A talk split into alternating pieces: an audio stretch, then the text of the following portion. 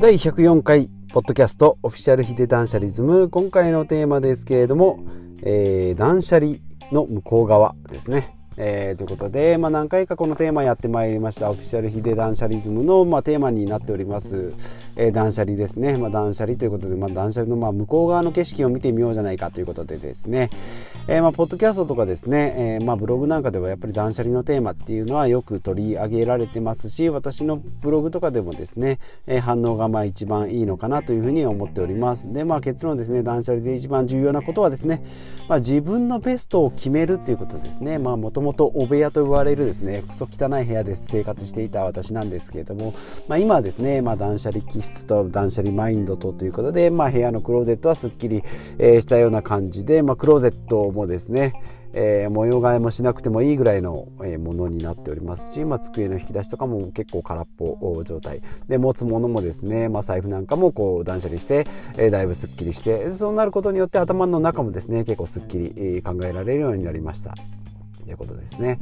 で、まあ断捨離でですね、ちょっと邪魔をしてしまうネックの部分っていうのが、まあもったいないとか節約っていうところですね。まあ断捨離で物を捨てる、あ、これ買った時ですね、えー、セールで買って1万円のが5000円で買ったんだっていうふうに5000円のプライスをですね、自分の中で記憶として残ってるので、5000円がベースになるとどうしてももったいない。これ例えば売ってですね、300円とかだったらまだいいんですけど、売ってもそこそこ値段になるようなものっていうのがあります。まあもちろんそれも売ってもいいんですけれども、じゃあその数ある、部屋のものをですね、一つ一つ売っていくっていうのはですね、まあ、私もですね断捨離始めてまあ5年以上経つんですけども5年ぐらいでようやくメルカリでですね、えー、560万ぐらいですかね、えー、売って物を、えー、破棄しました。シルバニアファミリーとかですねミニ四駆のおもちゃとかですねフィギュア、えーと、とビックリマンシールミニ四駆ですねゲームはもうもろいろいろですね DS スーパーファミコン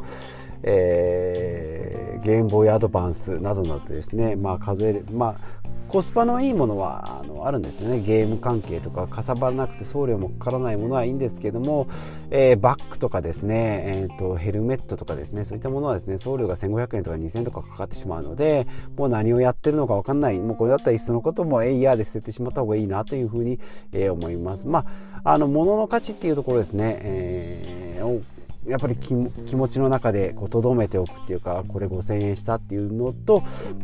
それやっつける方法としてはですね、まあ、スペースの効率ということで、まあ、家の、まあ、自分の家賃だったとしても家のマイホームだったとしてもですね、えー、そのスペースをまあ年がら年中取ってるわけですのでその敷料というかですね場所代っていうのを考えるともうこれでもうあの捨ててしまえということに行き着くんじゃないかなと思いますのでそういった意味ではですね、まあ、断捨離っていうとこうなんか冷たいとかですね、まあ、捨ててしまうとかっていう、えー、感じなんですけどこんまり先生の言うところですねときめきっていうのですね。逆に逆説的にこう気持ちのいいものだけときめくものだけを残す、まあ、あとはごめんなさいと。ありがとうという気持ちを込めてま捨てると。ゴミ袋の中に入れるっていうところではかなりのもうあのストレートな感覚的ででさらに生産的建設的で、まあ、直感的。で効率のいいキラーワードじゃないかなというふうに思いますので、まあ、私もですねきっかけはですね、えー、金スマに出てたこんまり先生からですね、えー、物の捨て方右肩上がりのクローゼットの使い方とかですね、えー、先ほど言ったときめきであるとかあと服の畳み方ですね。あの自立するような靴下とか T シャツの畳み方とかっていうのを、まあ、学んだ、えー、それがまあ結構根底にあるのかなと思います、まあ、結局自分にとってですね何がいいか、えー重要かどうかわからない人っていうのが取捨選択を、えーまあ、放棄してですね貯めるっていうことになる。でまあ何があるかわからない。わからないからまた買ってしまう。でまた整理するって言っても見た目をきれいにするだけでその中の取捨選択ができてないのであまたズボンがまたいっぱい増えたとか同じものがいっぱいあるとか。じゃあ、えー、ワンシーズンに着てない服が山ほどあるけど入れ入れ替えだけはする、まあ、入れ替えも面倒くさい。もうそのままカビが生える。あついてなかった。ですね。それの、まあ、ループになるということで、まあ、その場が放置状態になるということですね。えーまあ、その中からですね放置したものを含めてその中から重要なものをピックアップするっていうのはなかなか結構労力が使いますのでこれで結構ですね消耗してしまうと思います脳みそその点ですね、えー、すっきりしたクローゼットクローゼットであればもう自分の欲しいものっていうのはもう分かりますからでそこになければああ捨てたんだと思いますのでその動作っていうのがやっぱり簡略化できるっていうことですね。まあ、疲れないからさらにまあ綺麗にしていこうという、まあえーと、正のループですね、まあ、負のループ。正のループっていう意味では正のループになるんじゃないかなということ。あとはまあ捨てる基準ですね、まあ、これはですね、まあ、訓練というかですね、まあ、最初は使ってないもの。でそのうちもうあの重複してるもの。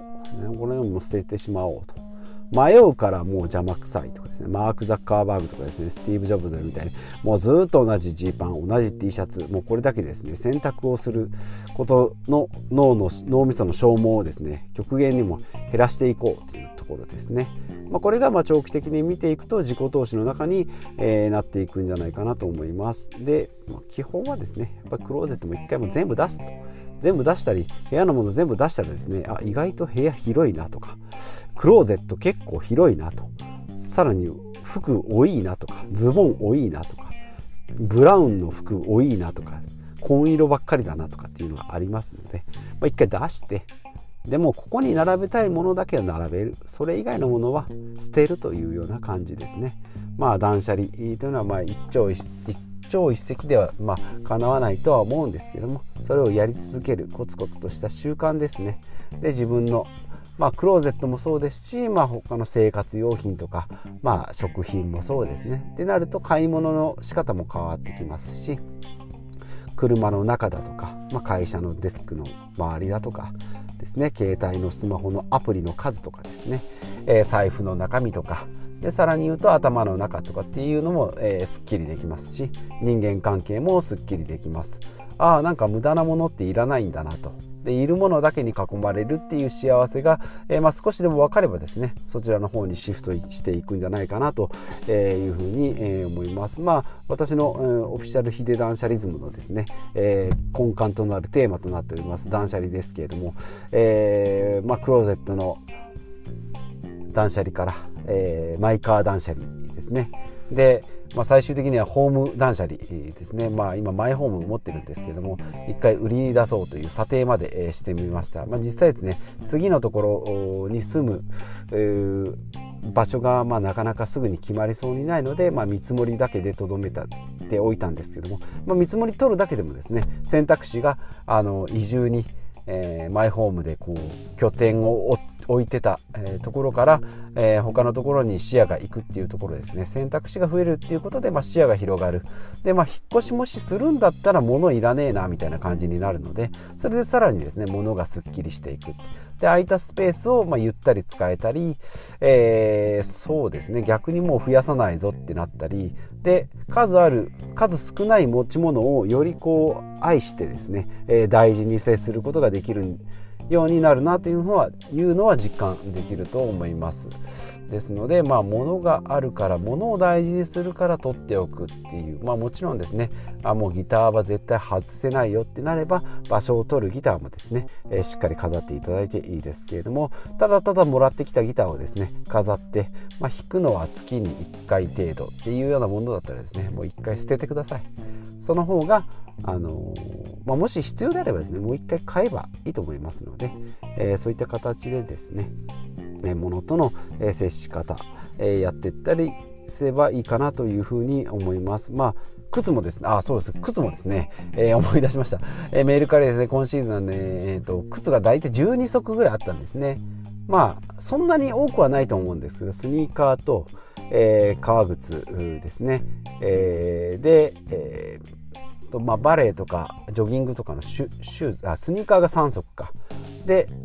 出かける用のスニーカーと革靴と。でブーツが2つとあったんですがブーツがですねどう考えても年に12回しか履かないんですね。でももちろん夏には履かないですし、まあ、学生の時はですね夏でもワークブーツバリバリ履いてたんですけれども、まあ、やっぱり大人になってくるとですねその辺の季節性も考えてブーツはもういらないなということで今回はレッドウィングのブーツですね。それと、えダナーのワークブーツをですねもうこの今シーズン、え秋口ですねシーズン入る最初のところでもう手放しました。1万2000円と1万5000円ぐらいで、え売れました、まあ、賞味ですると8000円とかですね1万2000円ぐらいの手手残りになるんですけども、まあ、物が減ったことによって、まあ、クローゼットじゃなくて、えっと、シューズの下駄箱ですねがすっきりしたのを見てですねああやっぱり断捨離はいいなということで、まあ、ブーツはですね結構歩くのめんどくさいですし紐とかも結構めんどくさいんで、まあ、おしゃれはおしゃれは不具不具合というか不便だなと思って楽しんではいたんですけども、まあ、ちょっとその辺ですねクロックスの、えシューズを日常で履くようになってですねもうブーツはいらないなということになりましたのでなくなって今12ヶ月経ちますけれども特に、えー、今12月ですけどね、えー、特に不具合はないなということで今年はまあ結構思い切った断捨離、えー、あとレザーのジャジャンバーというかライダースジャケットも1枚売りましたね。まあそれでもアウターはですね、6、7枚ぐらいあるので、まだまだ、まだまだあの、寒さには耐えられるなとでも薄着でやっていこうと思いますので基本的には3枚ぐらい。肌着シャツアウター、まあ、この3つでですね。でズボンはパンツだけ、えー、夏は短パン。で、えーと、桃引き的なですね、えーと、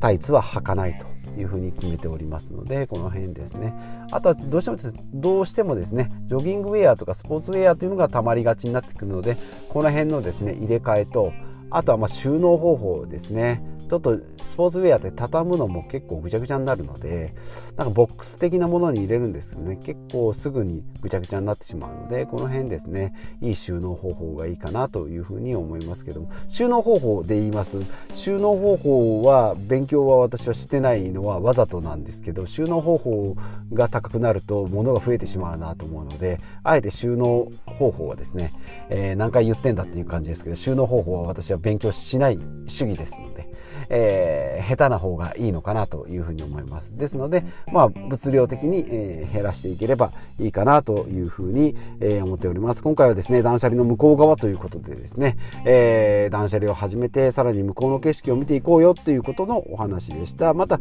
断捨離をテーマしたお話はですね、今後もどんどんしていきたいと思いますので、えー、よろしければまた次回動画で、あ、動画じゃないな、音声でお会いしましょう。